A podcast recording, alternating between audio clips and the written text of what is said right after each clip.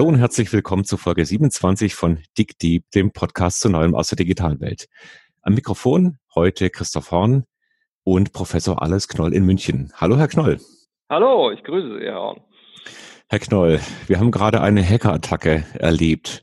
Und bei dieser Hackerattacke, da geht es da darum, Menschen zu erpressen. Also ich muss irgendwo Lösegeld hin überweisen. Und was nimmt man dazu? Natürlich die Bitcoin-Währung und Blockchain. Wie funktioniert denn eigentlich diese Blockchain? Die ist an aller Munde, aber ich glaube, es hat noch keiner verstanden, was das eigentlich wirklich ist. Ja, äh, muss ich etwas ausholen. Also die Blockchain ist zunächst einmal äh, nicht viel mehr als die Übertragung von äh, Kontenblättern, wie wir sie in jeder Bank haben, seit vielen, vielen Jahrzehnten oder Jahrhunderten, die testiert sind äh, in das äh, Digitale. Das heißt also, wir haben eine Abbildung von einem äh, wohl etablierten Prozess. Jeder hat eine Bank, jeder hat ein Konto dort. Ähm, es gibt die entsprechenden Buchhalter, Gegenbuchhalter. Äh, man kennt das. Ähm, Im Digitalen ist es natürlich etwas äh, abstrakter. Äh, man braucht also Ersatz für diese einzelnen äh, Entitäten. Das heißt also, man muss, ähm, man muss dafür sorgen, dass äh, die Transaktionen äh, die man vornimmt. Also ich überweise etwas von A nach B, von mir zu Ihnen oder Sie überweisen was von äh, Ihnen zu mir, äh, dass die auf der einen Seite äh, sicher sind, sie aber auch beständig sind, dass sie jederzeit nachvollziehbar sind ähm, und dass sie im Grunde auch transparent sind, also für jedermann äh, sichtbar.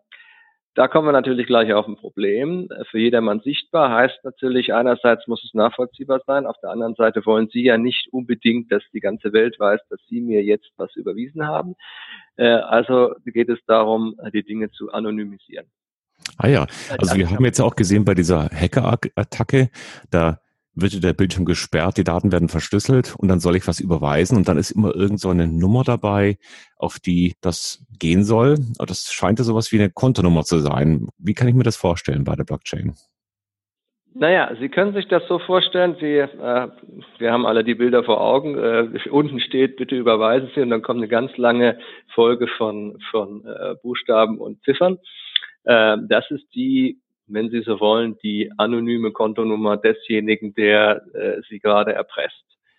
Ähm, das wird natürlich jetzt ein bisschen hochgespielt. Sowas gab es früher im realen Leben durchaus auch, nämlich äh, Schweizer Nummernkonten oder Inhaberschuldverschreibung. Da konnten Sie auch ganz anonym zur Bank gehen und sagen, also ich habe hier dieses Buch, bitte, und ich habe außerdem hier diese, diese Verschreibung, diese Schuldverschreibung oder, oder äh, Überweisung bitte zahl's hier ein und niemand wusste, wer sie sind. Hier bei dieser Hackerattacke geht es natürlich darum, dass der, der Hacker ähm, sein Unwesen ganz unerkannt treiben will. Äh, und das kann er auch. Äh, er braucht dazu äh, lediglich seine, seine anonyme digitale äh, Signatur und, ähm, und kann dann eben äh, Geld empfangen. Das ist jetzt nichts Ungewöhnliches. Es ist nur eben so, dass das durch, äh, durch die Digitalisierung natürlich schneller geht und die Nachverfolgung äh, vermutlich noch etwas schwieriger sein wird als im, im realen Leben. Äh, wenn Sie als äh, Nummernkontoinhaber irgendwo auftauchen, müssen Sie ja physisch hingehen. Dann kann man Sie natürlich im Prinzip äh, mit den üblichen kriminalistischen Methoden äh, mhm. verfolgen und wahrscheinlich auch festnehmen, wenn Sie was Unrechtes getan haben. Äh, das ist hier jetzt nicht mehr ganz so leicht. Jetzt ist ja bei der Bank oder bei den alten Konten, die man so aus den, dem Mittelalter kennt, wo die großen Handelsgesellschaften so entstanden sind, da, da war das ja physisch irgendwo vorhanden. Also irgendwo gab es eine zentrale Stelle, ein zentrales Buch, da bin ich hin, dort habe ich diese ganzen Transaktionen dann dokumentiert und konnte dann im Prinzip auch ja nachvollziehen, äh, dass es stattgefunden hat, ob es integer war, ob die Summen plausibel waren und so weiter. Bei der Blockchain scheine ich aber jetzt keine zentrale Stelle mehr zu haben. Wie funktioniert denn das? Naja, bei der Blockchain ist die, ist die äh, gesamte Abwicklung komplett verteilt in einem großen Rechnernetzwerk. Das heißt also, Sie haben nicht mehr eine zentrale Bank, sozusagen eine äh, zentrale Vertrauensstelle, äh, sondern Sie haben große Rechnernetze von Hunderten oder Tausenden von Rechnern. Ähm, jetzt müssen wir natürlich irgendwie sicherstellen, dass, äh, dass ein äh, böser Mensch, und das ist jetzt von etwas anderer Natur als äh, dieser Hackerangriff, von dem wir eben gesprochen haben. Da dient Bitcoin ja nur als Zahlungsmedium. Ähm, ähm, jetzt reden wir ja davon, dass, dass man Transaktionen innerhalb des äh, Bitcoin-Netzwerks oder innerhalb der, der Blockchain, was nicht dasselbe ist, ähm, manipulieren kann. Also jemand ähm, möchte jetzt beispielsweise äh, Sie um Ihr Blockchain, äh, Entschuldigung, Ihr Bitcoin-Guthaben äh, prellen. Das heißt also, er möchte eine Transaktion äh, ungerechtigt vornehmen, dass sie ihm was überweisen. Also praktisch so eine Art Bankraub der realen Welt vornehmen. Ja, ähm, das muss natürlich verhindert werden. Das wird dadurch verhindert, dass man sagt, okay, also es gibt viele Tausend, äh, die jetzt eine Transaktion ähm, beglaubigen, ja, äh, viele Tausend Rechner. Ähm, und, äh, und damit ist gewährleistet, dass, weil es eben sehr schwierig ist, diese vielen Tausend zu manipulieren ist viel schwieriger sogar, als wenn Sie jetzt in der Bank ein Kontoblatt fälschen, vorausgesetzt, Sie kommen in den Tresor. Man sieht also, man kann überall diese schönen Analogien äh, äh, mhm. nehmen ja, und beschreiben. Ähm, das muss natürlich gewährleistet sein, dass das nicht funktioniert beziehungsweise dass es sehr aufwendig ist, sowas zu tun. Es muss also mindestens so aufwendig sein, eine Transaktion ähm, im digitalen, in diesem Rechnernetz zu manipulieren, wie es aufwendig ist, in einen Panzerschrank einzubrechen. Okay. Jetzt scheint ja die Anonymisierung und die Verschlüsselung eine wichtige Rolle zu spielen. Wer, wer nimmt denn diese, diese Verschlüsselung vor? Wie muss ich mir das vorstellen? Könnte ich selber da mitmachen auch? Ja, Sie können selber mitmachen. Sie können, äh, Sie können sich eine Zugangssoftware runterladen und dann können Sie direkt äh, an dem Bitcoin-Spiel teilnehmen. Äh, Sie können auch Ihren Rechner zur Verfügung stellen. Lassen Sie vielleicht noch kurz sagen, wie das, äh, mhm. wie das tatsächlich funktioniert mit dieser ganzen, oder zumindest andeuten, wie das funktioniert mit dieser Verschlüsselung, beziehungsweise mit dem Vertrauensaufbau. Man sagt einfach, eine Methode, ich sollte sagen, eine Methode ist, ähm, dass man sagt, ähm, wir machen diese, diese Transaktionstestierung so aufwendig, dass es sich zwar auf der einen Seite noch lohnt, das System überhaupt zu betreiben, äh, aber auf der anderen Seite, dass es sich für einen potenziellen Hacker nicht lohnt oder es gar unmöglich ist, in dieses System einzubrechen. Dazu geht man jetzt bei Bitcoin, es gäbe auch andere Möglichkeiten, bei Bitcoin so vor, dass man sagt, wir machen die Rechenoperationen die erforderlich sind, äh, um im Prinzip die Blockchain und die Einträge in der Blockchain zu manipulieren, so aufwendig, dass es sich niemand leisten kann oder niemand leisten will, einfach weil es zu viel Geld kostet. Es kostet wirklich Geld. Geld bedeutet ja, genau. Zeit. Mhm. Geld, Geld wird sozusagen verbraten, wenn Sie so wollen, in Rechenzeit. Ja, und die Rechenzeit, die man dafür aufwendet, die ist eben äh, gerade so hoch, dass es, dass auf der einen Seite die, die Kosten zur Vornahme, zur Testierung einer solchen Transaktion äh, nicht ins Uferlose wachsen. Ähm, auf der anderen Seite aber eben umgekehrt so hoch, dass jemand, der jetzt äh, tatsächlich manipulieren, da eingreifen möchte, sehr, sehr viel Geld in die Hand nehmen müsste äh, und dann im Idealfall noch nicht mal weiß, ob sein, sein Angriff erfolgreich sein wird. Mhm. Also das Risiko sehr hoch ist, dass, dass es nicht klappt. Was passiert denn, wenn die Rechenzeit immer weiter ansteigt? Wenn wir vielleicht auch mal Richtung Quantencomputing gehen, ist dann die Bitcoin am Ende? Naja, das ist eine gute Frage. Also bei der, die, mit dem Quantencomputing kann man vermutlich die gängigen Kryptoverfahren aushebeln. Und, äh, und das würde bedeuten, dass man sich neue Strategien überlegen muss, äh, die Blockchain zu sichern. Ähm, Rückwärtsabwicklungen werden sicherlich auch mit Quantencomputing aufwendig sein, einfach aufgrund der vielen, der hohen Datenmengen, die wir schon haben. Ähm, aber in der Tat ist das, wäre das eine Gefahr aus, mhm. aus, aus jetziger Sicht. Denn die, die gängigen Kryptoverfahren äh, gehen letzten Endes auch davon aus, dass die, der Aufwand an Rechenleistung, den man reinstecken muss, um eine, äh, um, um eine Nachricht zu entschlüsseln, ähm, in keinem Verhältnis steht zu dem Wert der möglichen Nachricht. Also das ist im Grunde, äh, wenn Sie so wollen, ein ähnlicher Ansatz. Mhm. Also dann habe ich verstanden, dass die Bitcoin erstmal auf der Blockchain-Technologie basiert und die Blockchain ja sowas ist wie ein analoges Kontenbuch mit Blättern, den Blöcken. Nur eben, dass es jetzt dezentral ist, anonymisiert ist und die, die Verifizierung der Transaktion einfach sehr verteilt passiert und damit sehr schwer zu fälschen ist. Was, ja. was kann ich denn damit jetzt ganz konkret anfangen? Welche Bedeutung hat denn so ein dezentrales Verfahren? Naja, also äh, zunächst einmal ist die Blockchain eine, eine dezentrale äh, Datenbank, die gegen Manipulationen in der eben diskutierten Weise äh, gesichert ist und die äh, damit eben auch so eine Art ewiges Archiv darstellt. Und äh, damit kann ich natürlich jetzt äh, allerlei Dinge machen, äh, die im, im, äh, in der digitalen Domäne äh, die vorher eben nicht so leicht möglich waren. Nicht? Also bislang war es ja so, ich habe äh, Datenbank in einem zentralen Rechner beispielsweise gehabt. Wenn mir jemand die Festplatte, Festplatte aus dem Serverraum geklaut hat, dann war ich meine Daten los. Vielleicht hatte ich noch ein Backup, aber woher sollte ich wissen, dass das alles äh, immer konsistent ist und tatsächlich die Wirklichkeit spiegelt? Also wir haben jetzt hier tatsächlich ein, ein Verfahren, das sich äh, im Internetzeitalter im Zeitalter der Digitalisierung wirklich für die Übertragung von, von klassischen Prozessen äh, in die Rechnerwelt äh, eignen.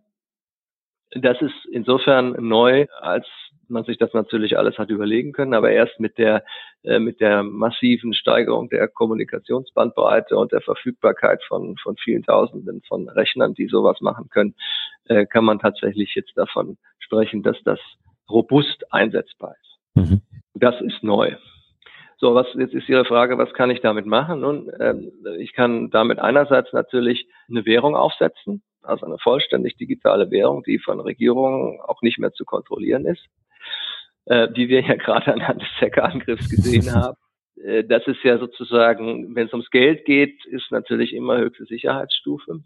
Äh, also insofern ähm, kann man schon davon ausgehen, nachdem sich das Bitcoin jetzt über Jahre äh, bewährt hat als Währung, dass es tatsächlich eine gewisse Einbruchsstärke hat, also eine Robustheit aufweist.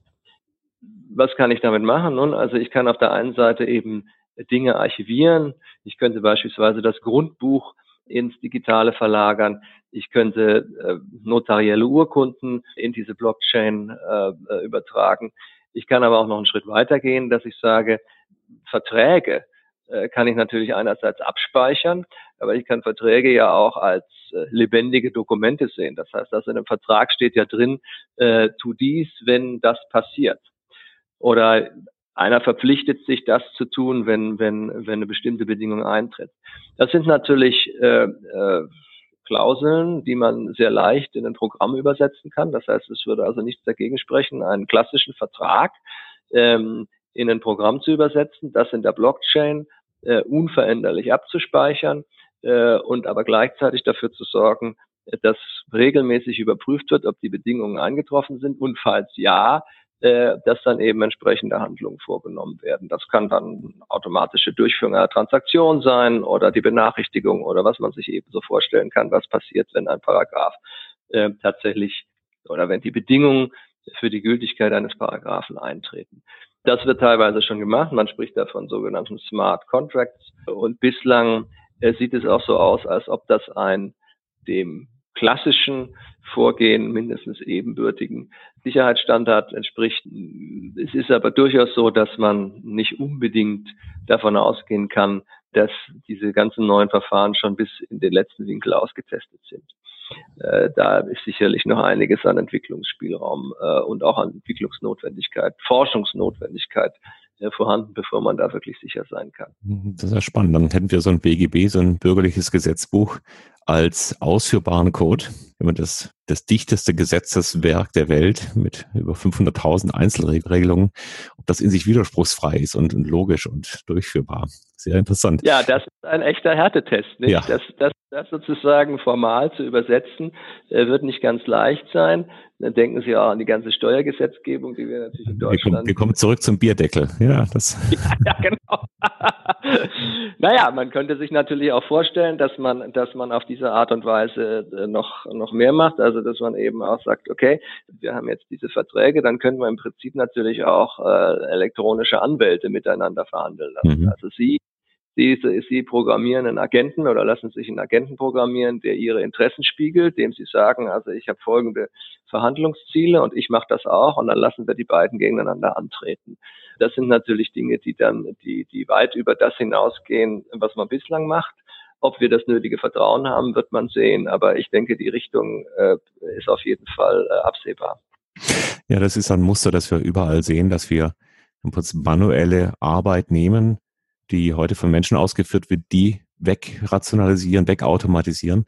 Und dann entstehen deutlich weniger, aber eben auch neue Jobs, bei denen es dann darum geht, diese Sachen zu programmieren, zu überwachen, zu validieren, zu plausibilisieren. Nochmal ganz kurz zurück zum Thema Abspeichern in der Blockchain. Wird denn, wenn wir jetzt zum Beispiel so ein, ein Grundbuch in eine Blockchain überführen würden, wäre dann tatsächlich auch das digitale Dokument, also eine Flurkarte oder sonst irgendwas tatsächlich verteilt, gespeichert oder sind das alles nur Verweise auf, auf irgendwelche anderen Dokumente, die dann aber noch dort bleiben, wo sie auch heute sind? Wie muss ich mir das vorstellen? Also zurzeit ist es so, dass in einem Blockchain-Eintrag eine limitierte, eine limitierte äh, Kapazität nur hat von einigen Zeichen. Aber Sie können natürlich dann verweisen auf andere Archive mhm. äh, die ihrerseits mit ähnlicher äh, Technik gesichert sind. Äh, das aber ist alles noch in Entwicklung und da ist noch ein großes Potenzial. Ich würde nicht sagen, dass das, sonst hätten wir das ja vermutlich an verschiedenen Stellen schon, mhm. dass das bereits alles funktioniert. Aber es ist auf jeden Fall absehbar, dass da ein, ein, ein, ein riesiges Potenzial schlummert. Jetzt wird ja in vielen Geschäftsmodellen davon geträumt, dass man genau diese Prosumer-Nummer spielen kann. Das heißt also, jeder kann selber Produzent und Consumer gleichzeitig sein, zum Beispiel mit meinem Solardach oder mit meinem Fahrzeug oder dem Parkplatz vor meiner Haustür. Das sind ja sehr viele Kleinsttransaktionen, ja, wo jemand im Cent-Bereich oder im kleinen Euro-Bereich Dienste erbringen will oder, oder konsumieren möchte. Die Blockchain hört sich jetzt aber doch recht aufwendig an. Also wenn ich mir das überlege, muss verschlüsselt werden, dezentral gespeichert werden. Was muss ich denn mir so als Transaktionskosten vorstellen? Ja gut, das, äh, das ist jetzt wieder eine etwas, äh, eine etwas ausführlichere Frage. Es ist so, wenn Sie Ihren Rechner zur Verfügung stellen und äh, tatsächlich sich an dem Spiel beteiligen, dann müssen Sie natürlich auch dafür entlohnt werden, dass Sie, mhm. dass Sie Rechenleistung zur Verfügung stellen. Äh, das passiert so, dass Sie, äh, wenn Sie derjenige sind, der einen gesamten Block äh, verschlüsselt bzw. eben abschließt durch die entsprechenden Rechenoperationen, wobei Sie da auch Glück haben müssen. Sie müssen nämlich der Erste sein, der das macht, in Konkurrenz zu anderen in dem gesamten Netzwerk. Wenn Sie das also geschafft haben, dann bekommen Sie einen Betrag von zurzeit 12,5 Bitcoin und das entspricht einigen 10.000 Euro zurzeit. Äh, der Preis für die Bitcoins ist ja in die Höhe geschossen äh, über, über alle Grenzen. Ja, man hat mal mit äh, 6 Cent begonnen äh, pro, pro Bitcoin vor vielen, vielen Jahren. Also vor so mhm. viele Jahre sind auch wieder nicht sechs, sieben Jahre. Das heißt also, damals haben sie relativ wenig bekommen für ihre Rechenleistung, jetzt bekommen sie deutlich mehr. Aber das Ganze ist, wie Sie völlig richtig sagen, ja auch immer aufwendiger geworden. Wenn Sie das jetzt teilen durch die Transaktionen pro äh, Block, dann sind Sie im Moment so ungefähr bei sechs, sieben Euro pro Transaktion. Ähm, dann lohnt sich natürlich der Verkauf einer Kilowattstunde Strom über die Straße nicht, ähm, sondern das müssen dann schon höherwertige Transaktionen sein. Ähm, außerdem kommt noch hinzu, dass die, dass die, die Blockchain für Bitcoin im Moment so vier bis fünf Transaktionen äh, pro Sekunde äh, handeln kann. Damit können Sie natürlich jetzt auch nicht äh, allzu viele Kunden äh, in den Stromhandel einbeziehen, wo es ja, ja vermutlich dann um viele 10.000 Transaktionen pro Minute oder vielleicht so pro, äh, sogar pro Sekunde geht. Ähm, umgekehrt ist es allerdings so, dass wenn Sie jetzt äh, äh, sagen, ich brauche ja nicht jedes Mal diesen gesamten Vertrauensaufbau, nicht? Denn im Prinzip äh, ist das gegenwärtige System ja so ausgelegt, dass Sie ähm, jedes Mal davon ausgehen, dass alle wieder sich gegenseitig das Vertrauen bestätigen durch, äh, durch ihr Commitment eben an dem Prozess dieser Transaktionsbestätigung teilzunehmen. Wenn Sie also sagen, ich muss nicht jedes Mal komplett alles neu aufbauen, äh, dann äh, könnte man natürlich auch zu anderen vertrauensbildenden Maßnahmen in Anführungszeichen kommen. Das heißt also, ich vertraue zum Beispiel Ihnen, Herr Dr. Horn, weil Sie, äh, weil Sie eben ja, das ist ja logisch. klar. Ja, ja, klar, nicht? Und, und nicht auch um, um zwei Kilowatt, den Preis von zwei Kilowattstunden prellen wollen. Äh, dann kann ich natürlich sehr viel einfachere Verfahren einführen. Dann komme ich irgendwo wieder zwischen der, die Situation, die wir jetzt bei der Blockchain haben, dass also alles verteilt ist und alles immer wieder neu gemacht wird, und der klassischen Banksituation, wo sie einmal der Bank ihre Unterschrift geben zur, zur Verifikation mhm dann vergleicht die Bank das und das ist ein sehr einfacher Prozess. Irgendwo dazwischen wird man sich sicherlich äh, finden äh, und das hängt natürlich dann auch von dem Geschäftstyp ab, den Sie über äh, eine solche Blockchain mit einer etwas anderen Sicherungsstruktur dann oder einem anderen Sicherungsverfahren ähm, betreiben wollen. Rechnen Sie damit, dass die Blockchain, also dass auch die, die Erfindung von dezentralen Währungen, von dezentralen Plattformen Banken eines Tages tatsächlich überflüssig machen werden? Also ist es eine existenzielle Bedrohung oder ist es eher eine Ergänzung zum klassischen Bankgeschäft? Also aus jetziger Sicht ist es eher eine Ergänzung zum klassischen Bankgeschäft. Was natürlich die sehr lebendige Fintech-Szene äh, aus dieser Entwicklung machen wird, ist im Moment nicht absehbar. Ähm, außerdem darf man nicht übersehen, dass die Banken selber natürlich inzwischen auch äh, aufgewacht sind äh, und das Ganze als Ergänzung zu ihrem äh, äh, klassischen Geschäftsmodell sehen. Irgendwas, wenn man es naiv formulieren will, irgendwas muss natürlich schon passieren, denn es ist ja klar, dass die, die äh, Digitalisierung und äh, die Verfügbarkeit ähm, von Techniken, um auch Geldgeschäfte abwickeln zu können, in der besprochenen Form, dass die Konsequenzen haben wird. Ob das jetzt dieses Verfahren ist mit, mit Bitcoin äh, oder ob es andere geben wird, das ist nach meinem Dafürhalten im Moment völlig offen. Okay, vielen Dank für die Einschätzung. Jetzt haben wir am Ende einer jeden Folge normalerweise ein Fundstück. Und da würde ich gerne mal noch den, den Spieß umdrehen. Wir haben Sie noch gar nicht richtig vorgestellt. Was machen Sie denn sonst, wenn Sie sich nicht gerade mit der Blockchain beschäftigen, Herr Professor Klein? ja, sonst äh, beschäftige ich mich gerne, äh, beschäftige ich mich natürlich mit großem Vergnügen mit P3. Sehr schön, danke. ja. Nein, wir, wir machen, wir machen seit langer Zeit Robotik. Äh, wir machen seit langer Zeit eingebettete Systeme.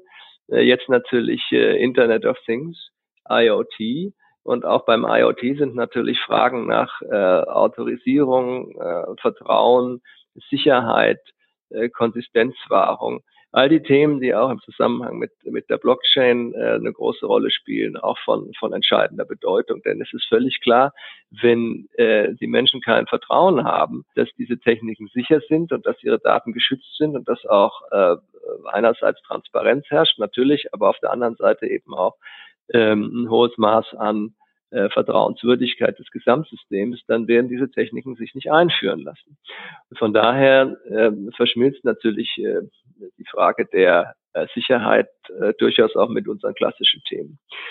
Also Robotik machen wir Human-Robot Interaction, also die Frage, wie kann ich mit einem Roboter sprechen, wie kann ich mit einem Roboter einen Dialog führen, einen sinnvollen Dialog, äh, ihm nicht nur kurze Kommandos geben. Äh, das sind Dinge, mit denen wir uns seit langer, langer Zeit beschäftigen. Und da sind auch äh, viele spannende Entwicklungen zu erwarten. Ja, in der Tat, da wird eh nicht langweilig. Herzlichen Dank ja, für das nee. Gespräch. Wir werden wie immer auf der Webseite digdeep.de nochmal einige Links dann auch verteilen zu den Forschungsgebieten, die Sie haben. Und ich bedanke mich ganz herzlich für das Gespräch. Sehr gern. Auf ein baldiges Wiederhören.